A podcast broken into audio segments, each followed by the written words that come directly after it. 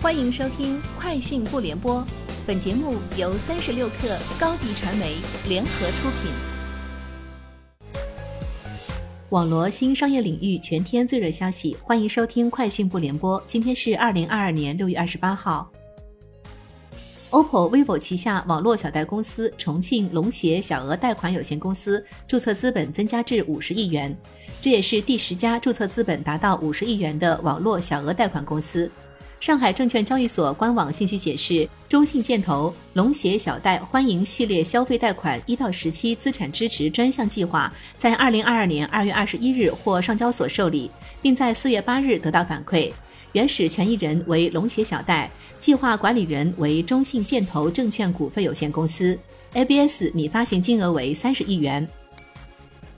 三十六氪获悉，上海迪士尼度假区宣布，上海迪士尼乐园将于六月三十日起恢复营业。消息宣布半小时内，飞猪迪士尼相关关键词搜索量较昨日骤增百分之三百。飞猪数据显示，上海迪士尼乐园酒店兼业量环比三月正常营业期周均增幅达百分之一百四十四。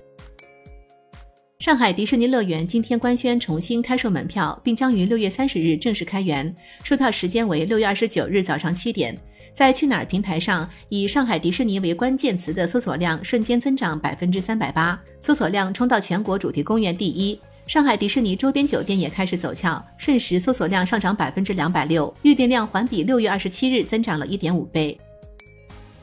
Sensor Tower 发布二零二二上半年热门手游市场洞察，二零二二年一月至五月期间，全球手游市场收入为三百四十八亿美元，在疫情之后首次出现同比下降。同期，欧美手游下载量增速放缓，而东南亚地区依旧保持良好增长态势。RPG 策略手游依旧是用户支出的热门品类，超休闲手游则在用户规模上进一步扩大，成为当今手游下载量最大增长点。根据《科学报告》杂志近日发表的一项运动科学研究，一种新开发的传感贴片可安置于后颈处，有助于预测高冲击运动如橄榄球或柔道带来的脑震荡风险。这项研究报告了这种小型柔性装置能够在测试假人身上检测突发的颈部压力。据宝马集团官微消息，近日宝马集团宣布，其位于慕尼黑东部帕尔斯多夫的电芯制造技术中心将于今年秋季正式启用。即将启用的宝马集团电芯制造技术中心占地约1.5万平米，初始开发阶段总投资约为1.7亿欧元，拥有约80名员工。目前，宝马集团电芯制造技术中心已规划能力包含生产、开发、技术验证等。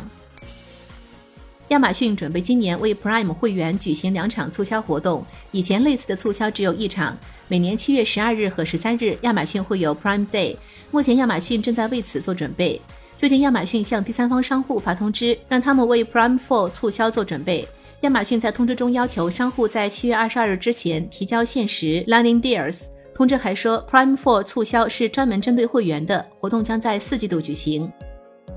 以上就是今天节目的全部内容，明天见。